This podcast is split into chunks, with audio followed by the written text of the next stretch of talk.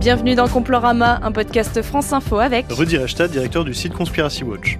Et Tristan Mendes France, maître de conférences associé à l'Université de Paris, spécialisé dans les cultures numériques. Pour nous accompagner, Pauline Pénanec de France Info. Des autoroutes bloquées, du fumier déversé devant des préfectures, des actions dans les supermarchés.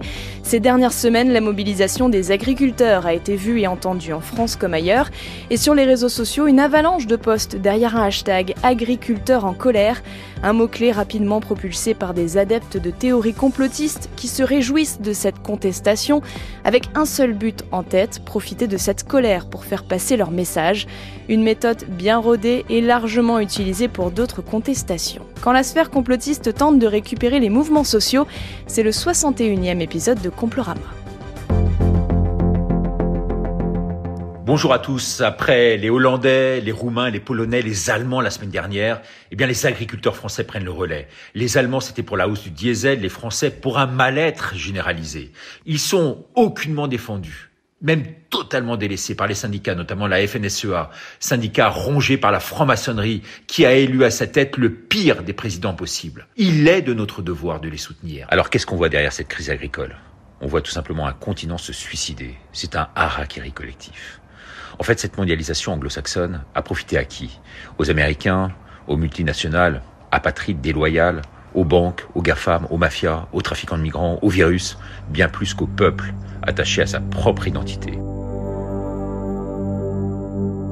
Bonjour Rudy. Bonjour Pauline. Bonjour Tristan. Bonjour à tous. L'extrait que l'on vient d'entendre était un florilège de propos tenus par Richard Boutry sur sa chaîne YouTube les 19 et 23 janvier dernier. Alors avant de commencer cet épisode, je rappelle que nous ne sommes pas là pour parler de la crise agricole et du mouvement de la contestation lui-même, mais bien de la tentative de récupération de la part de la sphère complotiste. Tristan, pour commencer, tu nous rappelles qui est Richard Boutry? Alors Richard Boutry, c'est quand même une figure assez euh, assez déroutante hein, de la complosphère francophone.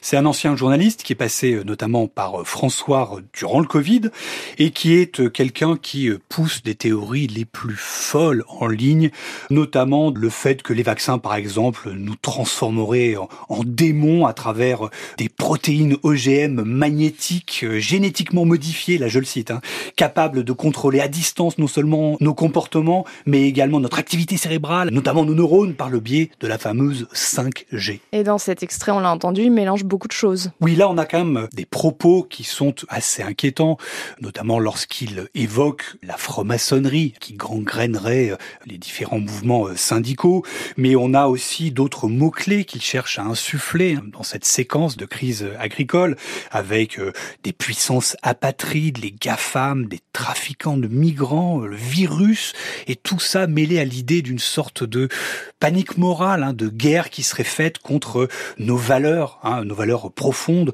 Il parle même du patriarcat, que ce moment serait euh, l'expression d'une attaque contre le patriarcat. Bref, on a là euh, un moment clair où Richard Boutry est en train d'essayer de faire référence à des notions, des concepts complotistes qui évidemment parle véritablement euh, à sa base, avec une idée, et d'ailleurs c'était euh, l'objet de cette séquence euh, qu'on vient d'entendre à l'instant, il était parti en quasi pèlerinage à Rungis hein, le 31 janvier, avec l'idée que il fallait être au centre de cette résistance contre le globalisme qui nous voudrait du mal. Oui, d'ailleurs, c'est pas le seul à être à Rungis. On a vu Florian Philippot, par exemple, se rendre là-bas en soutien aux agriculteurs pour essayer de faire brûler un drapeau européen. Donc là encore, de tirer, d'essayer de capter le mouvement de manière très opportuniste pour avancer son propre agenda. En fait, ce qui est fascinant avec euh, le complotisme, en tout cas une de ses caractéristiques, c'est que c'est un discours qui tend à manipuler l'opinion en dénonçant des manipulations euh, imaginaires, le plus souvent imaginaires ou complètement exagérées.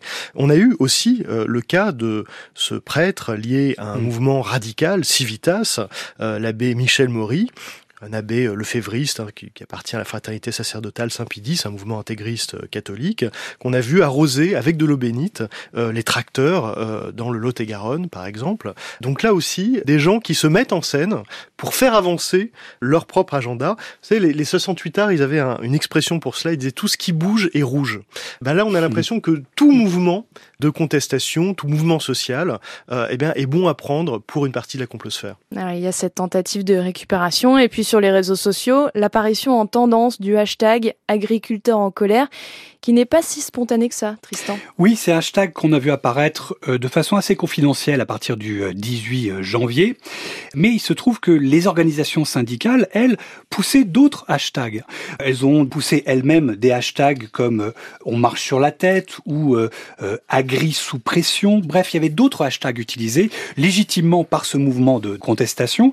Et là, on a vu que quelques jours après, disons, le lancement de ce premier hashtag, on a vu qu'il a été poussé capté, satellisé si j'ose dire, par notamment des anciennes pages Facebook Gilets jaunes. On a vu des profils disons, qui sont des petites stars dans la complosphère comme euh, l'animateur euh, Olive Olive ou encore euh, Dupont-Aignan. On a vu des figures du climato-scepticisme aussi s'emparer de ce hashtag agriculteurs en colère pour essayer de pousser, encore une fois, leur propre agenda. Et on a également vu des comptes pro-russes essayer de surfer un peu là-dessus. Le bilan, c'est que à la fin de cette séquence, eh bien, les contenus les plus viraux en ligne n'étaient pas ceux qui étaient produits par les organisations syndicales ou les contestataires de ce mouvement agricole eux-mêmes, mais plutôt par les influenceurs euh, de la complosphère en général. Mais tous les complotistes ne sont pas forcément derrière le mouvement. Beaucoup s'en méfient. Ils suspectent une récupération, cette fois, qui proviendrait des médias et du gouvernement, Rudy. Oui, oui. Euh, en fait, on a, euh, par exemple, une figure de la complosphère euh, anti-vax, cette fois-ci, Jérémy Mercier, qui explique que quand les médias collaborationnistes, ce sont ces mots, hein, et les autorités totalitaires soutiennent un mouvement en apparence populaire, il y a clairement anguille sous roche. Euh, on peut citer également le site euh, complotiste Géopolitique Profonde, pour qui euh, tout ceci sent bel et bien la mise en scène et le détournement d'attention. Et puis une autre figure aussi connue de ceux qui s'intéressent à la complosphère, Eric Verrag, qui est l'animateur d'un petit site conspirationniste qui penche euh, fortement euh, à l'extrême droite. Et il nous dit que le mouvement des agriculteurs, euh, c'est une intoxication médiatico-politique qui servirait en réalité à Gabriel Attal, en fait, à asseoir le pouvoir euh, du nouveau euh, Premier ministre. Selon lui, tout est arrêté entre le gouvernement et la FNSEA, dit-il depuis au moins trois jours. Et quand il le dit, il prévoit, il prophétise l'arrêt du mouvement dans les trois jours qui suivent. En réalité, le mouvement, il va durer encore une dizaine de jours. Et puis on les a vus aussi prendre pour cible une personnalité du mouvement. Oui, du, du monde agricole, alors qui n'est pas syndiqué, qui s'appelle Jérôme Bale, qui est devenu une figure de mouvement parce que, bah, justement, il est indépendant de tous les syndicats et parce qu'il a vécu aussi un drame personnel, le suicide de son père il y a quelques années sur leur exploitation euh, agricole. Et on l'a vu euh, négocier avec euh, Christophe Béchu, le ministre. Et pour cela, il a été accusé, Jérôme Bell, d'être un vendu et un traître. Sur quelle base? Eh bien, notamment des images filmées qui sont devenues rapidement virales, où on le voit en train de glisser un petit bout de papier au ministre avec mmh. un air un peu gêné.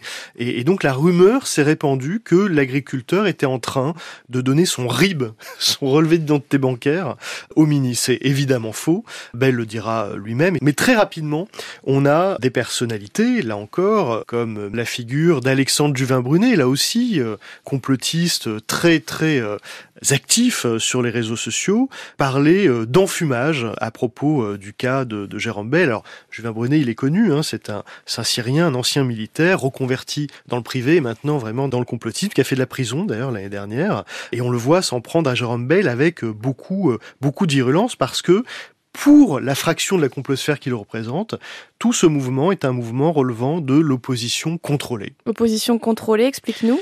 Alors c'est une expression euh, qui, à l'origine, en tout cas, euh, désigne euh, dans des pays qui sont soumis à des régimes dictatoriaux, eh bien des mouvements d'opposition artificiellement entretenus par le pouvoir en place, afin de donner l'illusion qu'ils tolèrent l'existence d'un véritable débat démocratique pluraliste. Et depuis une quinzaine d'années, eh bien cette expression d'opposition contrôlée, elle a été de plus en plus souvent utilisée par les théoriciens du complot ou sur des sites à caractère conspirationniste, eh bien pour stigmatiser des personnes des mouvements sociaux comme là, ou des médias concurrents, d'ailleurs y compris des médias euh, complotistes accusés d'être trop timorés, et en suggérant qu'ils sont en réalité contrôlés en sous-main par le système, le système qu'ils dénoncent, le gouvernement, les médias, etc. Oui, on a eu un exemple assez, assez spectaculaire avec euh, notamment l'animatrice Karine Lemarchand, euh, qui a été suspectée dès le début euh, d'être une sorte d'agent secret du gouvernement pour essayer de capter le mouvement. Donc c'est vraiment un concept assez récurrent dans la complosphère pour attaquer toute figure qui pourrait être perçue comme, disons, étant un agent manipulateur qui va chercher à détourner, pourquoi pas, un mouvement social.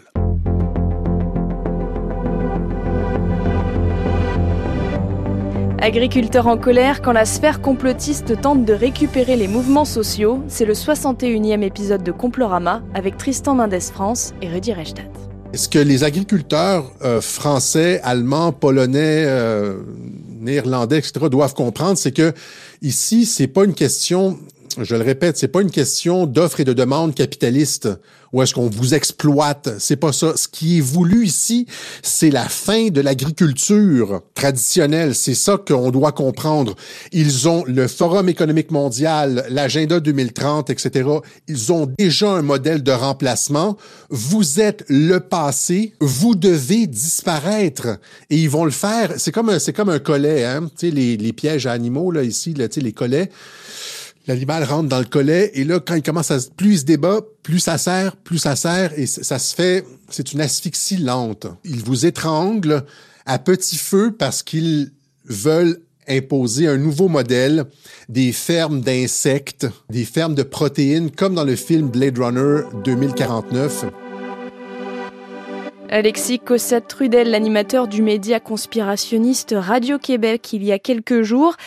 Et voilà un exemple flagrant de récupération complotiste, Tristan. Oui, ça c'est fascinant. Là, on a un Canadien hein, quand même qui parle de quelque chose qui concerne cas l'Europe, hein, dans, dans, les exemples qu'il cite. Et on a une figure extrêmement connue au Canada qui a été euh, vraiment euh, essentielle d'ailleurs dans euh, la dissémination de la mouvance QAnon dans toute la francophonie internationale. Donc c'est quelqu'un de vraiment central dans la complosphère planétaire francophone. Et là, on l'entend ici euh, vraiment euh, pousser des références euh, complotistes, des stimuli, si on veut, hein, auprès de son auditoire, avec des mots-clés qui vont activer dans l'imaginaire de ceux qui l'écoutent tout un référentiel complotiste. Il parle évidemment du Forum économique mondial, le fameux Forum Davos, le mot Davos d'ailleurs qui est devenu un mot-clé qui active instantanément sa base complotiste. il parle évidemment de l'agenda 2030 sur lequel on dira un mot tout à l'heure. Et puis, évoque aussi euh, cette panique absolument aberrante qui a fait surface euh, il y a quelques mois euh, déjà, l'idée que on chercherait à nous obliger à manger des insectes. Oui, ça c'est vraiment euh, la panique morale euh, qui a été euh, lancée l'année dernière, en fait, hein, en janvier 2023, avec l'idée que la Commission européenne voulait nous faire manger des insectes. Alors la réalité, c'est qu'elle a autorisé, cette Commission européenne, la commercialisation de nouveaux insectes à des fins alimentaires en Europe. Nouveaux parce que bah, il y avait déjà des insectes qui étaient commercialisés, notamment la cochenille qu'on retrouve dans le colorant E120. là, ça concernait de la farine de grillons domestiques pour une entreprise vietnamienne qui demandait l'autorisation de commercialisation à la Commission européenne sur le marché de l'Union européenne. Pourquoi? Parce que euh, cette farine peut être utilisée en des aliments comme des pains ou des biscuits. évidemment, ça fait l'objet d'un étiquetage pour ceux mm. qui ne veulent pas euh, en consommer. Et donc on a vu, à partir de cet élément-là, factuel, euh, se développer tout un discours qui consiste à dire les mondialistes veulent nous faire manger des insectes. Voilà. Mm. Ça, évidemment, c'est manipulatoire. Et puis dans cet euh, extrait, Alexis Cossette-Trudel parle de l'agenda 2030. Qu'est-ce que c'est? L'agenda 2030, c'est un texte de l'ONU, voté d'ailleurs, adopté en 2015 par tous les États membres de l'ONU, les 193 euh, États membres. c'est un texte qui n'est pas contraignant juridiquement et qui porte sur le développement durable, plus exactement qui comprend 17 objectifs de développement durable, l'élimination de la faim, l'élimination de la pauvreté, la promotion de la santé, de l'éducation, de l'égalité des sexes, la préservation des écosystèmes. Donc c'est un texte qui fondamentalement a les mêmes orientations qu'un autre texte, là aussi, qui a suscité énormément de fantasmes chez les complotistes, mmh. qui est l'agenda 21, qui est simplement euh, le texte adopté en 92, cette fois-ci à la conférence de Rio, Or, pour les complotistes, ces textes-là, en réalité, ce sont des commandements, des directives mmh. qui visent à instaurer un nouvel ordre mondial tyrannique. C'est évidemment totalement délirant, puisque, encore une fois, on peut considérer que euh, ce ne sont que des pétitions de principe. On peut considérer qu'ils vont pas assez loin, on peut les critiquer pour ça, mais certainement pas euh, les présenter comme le plan d'une élite obscure qui euh, chercherait à gouverner le monde. Et puis on parlait de la mobilisation des agriculteurs en colère en France. Elle s'est étendue un peu partout en Europe, aux Pays-Bas, en Roumanie, en Espagne, en Italie et chez nos voisins allemands. Les blocages routiers ont démarré en décembre dernier. Et voilà comment en parlait l'émission de l'ex-présentateur de la chaîne de télévision américaine Fox News, Tucker Carlson. C'était le 11 janvier dernier. Ça ne vous donne pas beaucoup confiance envers les médias américains quant au fait que d'énormes événements peuvent se produire dans des pays étrangers, des mouvements de masse qui changeront le cours de l'histoire. Et pratiquement personne aux États-Unis n'a la moindre idée de ce qui se passe et encore moins de la raison pour laquelle une telle chose se produit actuellement en Allemagne, le pays le plus puissant d'Europe, notre principal allié de l'OTAN. Les agriculteurs ont bloqué les routes à travers le pays. Eva, merci beaucoup euh, de nous rejoindre. Pouvez-vous décrire ce qui se passe et ensuite nous dire pourquoi vous pensez que c'est le cas? Eh bien, merci de m'avoir invité, car ce que vous avez dit est correct. De nombreux médias ignorent totalement les manifestations massives qui se déroulent actuellement en Allemagne. En fait, la raison pour laquelle les agriculteurs allemands protestent en ce moment, c'est à cause d'une décision du gouvernement allemand. Il a décidé de supprimer l'allègement fiscal sur le diesel agricole et franchement, les agriculteurs ne se sentent pas entendus. Ils ont le sentiment d'être dirigés par des gens qui les détestent et je pense qu'ils ont raison. Dans cet extrait, Tucker Carlson fait intervenir Eva Vlardingerbroek pour parler du mouvement des agriculteurs en Allemagne. Mais cette femme, ce n'est pas n'importe qui, Tristan. Oui, là, on a quand même une séquence que je trouve assez fascinante et, et spectaculaire. On a un animateur, Tucker Carlson, complotiste américain, qui interviewe une néerlandaise pour parler d'une euh, manifestation euh, agricole en Allemagne. Donc on est sur un marché global hein, de la sphère euh, complotiste. Et là, on a effectivement cette néerlandaise qui est vraiment connue hein, des cercles d'ailleurs d'extrême droite européens et qui avait déjà été invitée par Tucker Carlson et qui l'invite d'ailleurs régulièrement dès qu'il y a des sujets ou des crises en Europe. Elle l'avait d'ailleurs été invitée, ça c'est notable parce que ça fait vraiment résonance avec ce qu'on vient d'entendre à l'instant.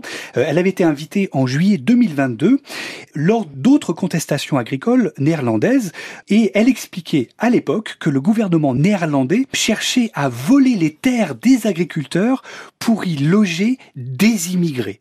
Et que tout ça ferait partie d'un plan du grand remplacement, hein, qui est un grand terme utilisé par la complosphère d'extrême droite, avec l'idée générale que les agriculteurs seraient en fait la cible d'un complot globaliste et que les agriculteurs seraient le dernier rempart contre notamment c'est ce qu'elle dit précisément, contre le plan du Great Reset, qui serait une sorte de plan global des élites pour soumettre les peuples de la Terre. Donc c'est un discours qu'elle a déjà porté l'an dernier sur des mêmes thématiques agricoles qu'elle repropose à euh, Tucker Carlson avec la puissance d'audience qu'a Tucker Carlson à l'international, des millions de vues hein, sur cette séquence et une volonté flagrante de vouloir capter ce moment de contestation sociale. Et puis une autre petite séquence qui a eu lieu en Allemagne le 4 janvier dernier, en marge du mouvement des agriculteurs allemands, c'est la prise à partie euh, du ministre écologiste allemand de l'agriculture, euh, Robert Habeck. Et cette action, eh bien, euh, semble-t-il, elle a été orchestrée, en tout cas initiée par une artiste, Tanja B., qui est une ancienne candidate du parti extrême droite allemand, l'AFD, Alternative für Deutschland, qui évolue dans la mouvance complotiste allemande. Hein. On sait qu'elle adhère aux thèses QAnon et on sait que son compagnon aussi euh, décore euh, ses véhicules, tracteurs, etc., de drapeaux avec des symboles renvoyant au mouvement agrariste euh, de l'entre-deux-guerres, un mouvement qui s'était fondu dans les institutions nazies après 1933. Donc là aussi, on a des tentatives évidentes de récupération politique, très analogues à ce qui se passe en France. En restant un petit peu sur l'Allemagne, il y a aussi eu une tentative de récupération de certaines figures de la complosphère française, mmh. de ce premier mouvement hein, de contestation agricole en Allemagne. Mm. Et euh, notamment le, le, 11 janvier, je suis allé regarder en ligne ceux qui en France allaient essayer de récupérer le hashtag utilisé par les agriculteurs allemands. On y retrouve les figures traditionnelles de la complosphère française, euh, notamment Silvano Trotta, le fameux individu qui croit que la lune est creuse. On a euh, une autre personne qui est connue de ceux qui suivent vraiment la complosphère française la plus radicale, qui s'appelle Myriam et qui est une varoise complotiste particulièrement connue sur X parce qu'elle y organise des space des salons de discussion, des salons de discussion audio particulièrement déroutants. Et on a d'autres militants euh, d'extrême droite plus traditionnels, comme euh, évidemment euh, Philippot ou Jean Messia, qui vont tous essayer de récupérer ce hashtag en allemand en allemand pour essayer de soutenir et de capter cette première ébullition contestatrice allemande. Et puis sur ce mouvement des agriculteurs allemands, on a vu aussi apparaître des vidéos détournées sur les réseaux sociaux. Oui, ça c'est la pollution euh, de l'espace informationnel par les fake news. Euh, avec notamment euh, un, un, général allemand annonçant la soi-disant mobilisation de l'armée allemande pour réprimer les manifestations. Il n'en est rien, en fait, les images étaient celles d'un exercice antiterroriste qui datait de 2021. Oui, puis on a cet autre exemple que je trouve assez parlant d'une vidéo qui a tourné autour du 28 janvier, qui a buzzé et qui affirmait que les agriculteurs hollandais avaient incendié une usine à viande synthétique de Bill Gates. Évidemment, qu'on emploie le mot Bill Gates, on est dans l'univers fantasmagorique du complotisme et de la complosphère. Or, euh, cette vidéo de ce bâtiment en feu, en fait, euh, datée du 10 juillet 2022, et euh, représentait plutôt un centre de distribution d'une entreprise néerlandaise. Et puis on a aussi eu des images complètement sorties de leur contexte, soi-disant des chars de la Bundeswehr, donc de l'armée allemande, en route vers Berlin, mi-janvier. En réalité, c'était des images d'un défilé militaire en Roumanie pour la fête nationale le 1er décembre 2023. Donc là aussi, l'utilisation euh, de faux. Et puis le 1er février euh, dernier, un millier de tracteurs ont bloqué plusieurs rues de Bruxelles aux abords d'un sommet des dirigeants des 27. Une nouvelle occasion pour la sphère conspi de s'y inviter.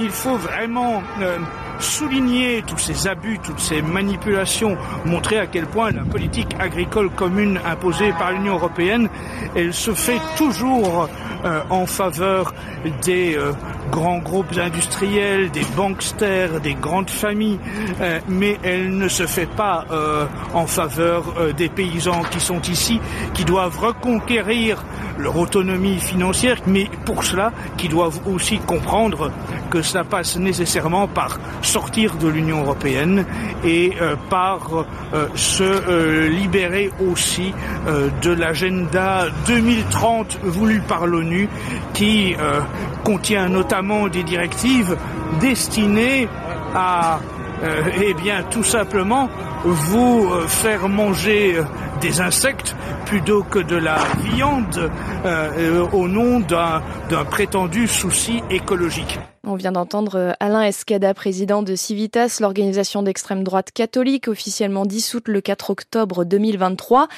Et il a toujours les mêmes références.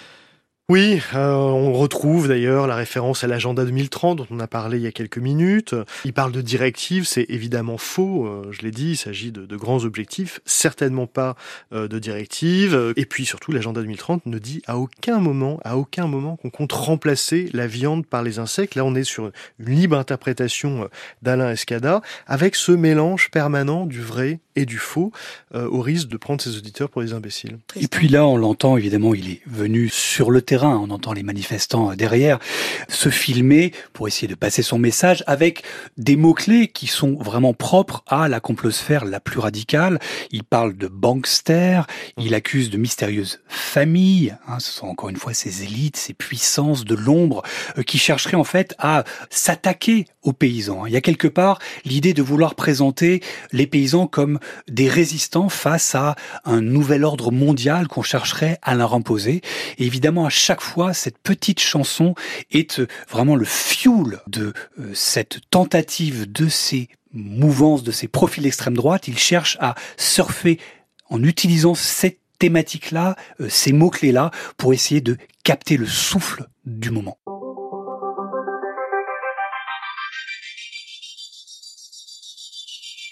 Et on l'a vu, la complosphère tente toujours de s'emparer des mouvements sociaux. Est-ce qu'on a d'autres exemples de mouvements euh, sur lesquels euh, la complosphère aurait surfé? Bien, Le premier qui vient à l'esprit, avec euh, toutes les limites de l'analogie, c'est le mouvement des Gilets jaunes, évidemment. le mouvement des Gilets jaunes commence le 17 novembre 2018. Deux jours plus tard, deux jours plus tard seulement, on a Dieudonné qui vient sur les ronds-points, les points de péage, pour apporter son soutien au mouvement des Gilets jaunes naissant. Euh, donc la tentative de récupération, elle est euh, immédiate et c'est un mouvement, le mouvement des Gilets jaunes, qui va euh, être effectivement accompagné de dérives conspirationnistes pendant, pendant toute sa durée. La, la, la grande différence, c'est que c'est un mouvement, alors certes spontané, mais pas encadré syndicalement notamment, qui refusera jusqu'à la fin d'ailleurs d'avoir des représentants, d'être dans la médiation, dans la discussion avec les pouvoirs publics, d'envoyer des, des délégations, contrairement à ce mouvement des agriculteurs qui, là, pour le coup, avait un très fort encadrement syndical, notamment avec la très puissante euh, FNSEA. Et puis on a en fait, je crois, à chaque fois qu'il y a un mouvement de contestation euh, sociale, une euh, tentative d'essayer de parasiter, de profiter de ce moment-là pour, encore une fois, pousser son propre agenda, que ce soit idéologique ou politique, complotiste le, plus souvent. On a vu ça évidemment de façon absolument spectaculaire durant la séquence du Covid. Euh, tous les mouvements de contestation contre les euh, contraintes sanitaires ont été, à un moment ou un autre, il y a eu des tentatives de noyautage de ces contestations, qui, qui sont encore une fois légitimes. Hein pendant toute cette émission, on ne questionne pas le fait qu'on puisse être mécontent d'une situation sociale ou des contraintes, pourquoi pas, euh, sanitaires. Euh, ce qui nous, nous intéresse ici, évidemment, c'est la façon dont la complosphère va systématiquement essayer de tirer les marrons du feu de ces mouvements de contestation. Donc on l'a vu euh, durant le Covid, on a eu aussi cet exemple des convois de la liberté qu'on a vu se déployer, que ce soit en France ou un peu partout dans le monde, même au Canada, qui, disons, voulaient... le blocage par les chauffeurs routiers. Absolument, et qui voulait d'ailleurs dans ce grand moment de, convoi, de transhumance, euh, et dénoncer euh, pour certains la vaccination, d'autres contraintes sanitaires, de confinement, etc.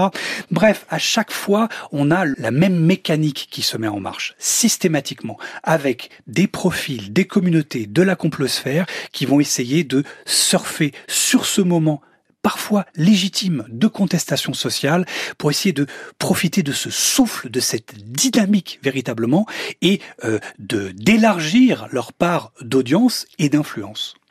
Avec ce côté quand même assez prodigieux, c'est que la récupération, euh, on a tendance à la voir partout, sauf là où elle est vraiment, en l'occurrence. Merci Tristan Mendes France. Merci à tous. Merci Rudy Rechtat. Merci Pauline. Et merci à Jordan Fuentes à la technique. C'est la fin de ce 61e épisode de Complorama. Merci de nous avoir écoutés et à bientôt.